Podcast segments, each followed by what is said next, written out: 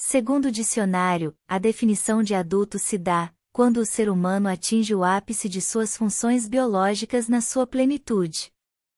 Mas será isso mesmo o que define um adulto? Como cada um de nós percebe a si mesmo, apenas em termos de crescimento e evolução, podemos nos limitar ao que o dicionário descreve. Mas, em se tratando de ascensão, requer um pouco mais de profundidade no entendimento, um pouco mais de maturidade desse adulto. Se pensarmos que plenitude compreende um estado completo de total integralidade, seria o adulto isso mesmo? Essa definição está muito longe da verdade, mas muito mesmo. Principalmente nos dias de hoje, quando parte dos seres humanos parou seu desenvolvimento na adolescência e infância. Não digo fisicamente, mas emocionalmente, uma vez que a maioria das pessoas está presa ainda às questões infantis não resolvidas. E, pior que isso, recusa-se a crescer, principalmente se para isso precisam sair da zona de conforto. Não seria o adulto o que deixou de ser criança? As limitadas explicações mentais que olham apenas para o externo não conseguem definir com precisão essa diferença, quase insistente, entre um adulto e uma criança, não fosse o tamanho físico e algumas habilidades de independência, conseguidas por alguns, mas, emocionalmente, não encontramos diferença. O adulto que ainda está segurando o paninho de cheiro pode ser qualificado com síndrome do adulto infantilizado, pois não consegue corresponder às expectativas das responsabilidades assumidas por ele. Um adulto infantil não consegue ser o marido ou esposa, não consegue ser pai ou mãe e não consegue ser também o filho adulto. As características da experiência egoica, ainda muito latente em suas personalidades, fazem desse adulto um tirano sem causa. E isso está presente em seu comportamento com bastante evidência, manifestando-se como raiva, agressividade, ciúme, inveja, cobiça, rejeição, insegurança, medo, culpa, manipulação, egoísmo, vitimismo, etc. São comportamentos condicionados à criança que se protege da dor e medo, tornando o adulto infantilizado e dependente. A grande versão humana em que estamos nos tornando, nesse agora, é o humano espiritual, à medida que compreendemos cada aspecto da nossa personalidade. Encontrar essas chaves que nos liberam dessas experiências é a grande sacada do momento, assim o processo de liberação humano-mental tem início. Uma das grandes barreiras impostas pela experiência a ser encerrada é a arrogância da mente em achar que é um adulto pleno. Conscientizar-se da falta de maturidade emocional facilita o desenrolar dos mistérios da mente, que prende o ser humano na ilusão da tridimensionalidade. Antes de encontrar essas sombras ou feridas, o adulto não consegue crescer, continua preso a essas energias, que serão reconhecidas e liberadas. Geralmente a criança está presa à vítima, na princesinha do papai, no Peter Pan, no príncipezinho da mamãe e por aí vai. Criança gosta de drama, de birra, de competição, de chamar a atenção. Criança só pensa em si mesma, é por natureza egoísta, quer tudo na hora, do jeito dela, sem pensar se é razoável ou não. Criança controla o grande que não cresceu, por isso vemos muitos filhos mandando nos pais. Aliás, uma das ferramentas para saber se você é adulto é observar como seu filho o trata. Ele revela você. Existem várias situações que revelam se você já passou da fase da criança para a adolescência. Como você se comporta diante das adversidades? A autoobservação mostra em que idade você está preso. A outra ferramenta importante, os filhos. Esses revelam bem claramente a incapacidade de se ajustar como pais. Os filhos são os melhores espelhos. Muitos pais, em vez de educar, brigam com os filhos, tornando a relação competitiva. Nos relacionamentos conjugais, a criança não curada revela um adulto que se torna dependente da relação, em vários aspectos, obrigações não compartilhadas, cobranças emocionais que refletem a carência e a falta de comprometimento com o todo.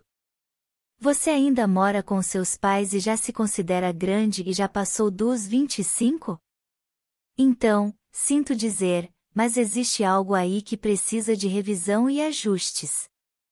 Quando nos tornamos adultos, queremos asas, somos comprometidos com nossas próprias necessidades e responsabilidades. Não precisamos de ninguém fazendo por nós, aliás, a visão muda radicalmente, é até desconfortável alguém assumir nossas atribuições, sejam elas quais forem. Pais infantis não educam, competem, medem força, provocam, usam uma autoridade regida pela força física e não pela sabedoria de já ter aprendido a ser o grande. Assim é que os dramas infantis, tão presentes nas crianças que pensam que são adultas, são tão frequentes nos adultos crianças. Crescer emocionalmente é a única maneira de se tornar adulto de verdade, e isso só acontece se formos buscar carinhosamente a criança ferida que ficou presa em alguma ação de um pai ou mãe não curada que experimentou a dor conosco. Nossa infância de estudos sobre nossas emoções, as atrocidades que muitos sofreram como abusos sexuais por parte de familiares ou pessoas próximas, sem nunca poderem gritar essa raiva, porque foram obrigadas a proteger o agressor por medo de ambos os lados. Muitas dessas crianças, que hoje são adultas, protegem os violadores até hoje, carregando o ônus dessa ação sem poder contar com ninguém. Infelizmente, quem irá enfrentar uma história tão sórdida? Muitas crianças foram humilhadas por professores, padres, pastores ou superiores de alguma forma, e isso deixou marcas indeléveis, já que a criança sempre se culpa por pensar que está transgredindo regras. Muitas vezes, por conivência dos pais, acreditando na educação à base de castigos, até mesmo físicos, apoiando a estupidez com que essas crianças eram tratadas. Outro agravante é o que a criança fantasia nas questões do casal, o que ela vê, ouviu, e o que ela fantasiou, principalmente em relação às brigas conjugais. Tudo será levado como energia para a fase adulta, determinando as futuras experiências, como pai, mãe, maridos, esposa, e até mesmo as profissionais. Discussões, traições, agressões verbais e físicas, abandonos, morte dos pais, indiferenças, necessidades financeiras, vontades reprimidas, pais alcoólatras ou dependentes químicos, pais violentos, mães submissas, casamento repulsivo. Tudo isso gera emoções que a criança não consegue entender e muito menos elaborar, a criança não separa o pai do marido da mãe e vice-versa. O que a mãe fala em relação a esse marido, a criança entende que é do pai dela e, se forem julgamentos negativos, a criança criará uma distância emocional desse pai e assim também ao contrário gravidez indesejada e tentativas de aborto, ou aborto registrado como memória uterina, fazem parte da memória emocional de muitos de nós. Sentimos culpa e medos de fatos dos quais nem participamos. Mas, como memórias de nossos pais e ancestralidade, esses fatos estão impregnados em nós. São sentimentos e emoções veladas, por culpa, medo, julgamentos e mentiras, que nunca foram expostos para proteger a moral e os bons costumes da tradicional família doriana. São tantas as formas de dores emocionais vividas pela humanidade, que é impossível serem todas registradas num único livro. Embora seja exatamente essa experiência, dor e medo, fica difícil encontrar justificativa racional para tantos desajustes. Por isso precisamos seguir viagem por caminhos de maior compreensão de nossa passagem por esse planeta azul. A única maneira verdadeira de sair desse emaranhado é compreendendo como ele funciona, um labirinto rico que permite a nossa ascensão. A pergunta é: será que você tem condição, nesse exato momento, de entender tudo isso? Será que pode perdoar, reconhecer, e entender que tudo pode ser olhado de outra maneira, sem o julgamento? Será que você é emocionalmente inteligente o bastante para superar tudo isso? Tenho impressão de que não é. Não é tão simples assim.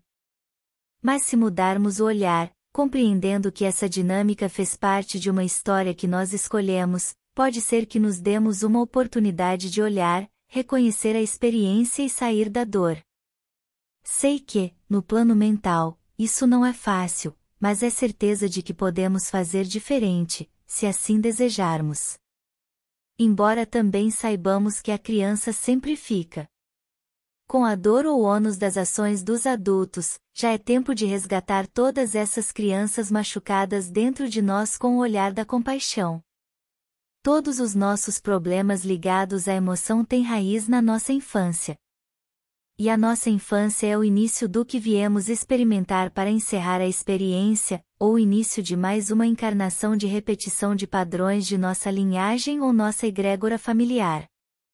Sendo assim, para que possamos sair dessa roda do Sansara, cujos padrões se repetem de mais padrões indesejáveis e intermináveis com a lei kármica, é importante curar essas feridas, resgatando essas partes que ficaram presas nessas dores da ingenuidade infantil, só assim sairemos da experiência dual e partiremos para a unidade. Nossa linhagem familiar se faz nesse agora reconhecida em luz e amor. A partir desse entendimento é que se traz certo alívio de compreensão.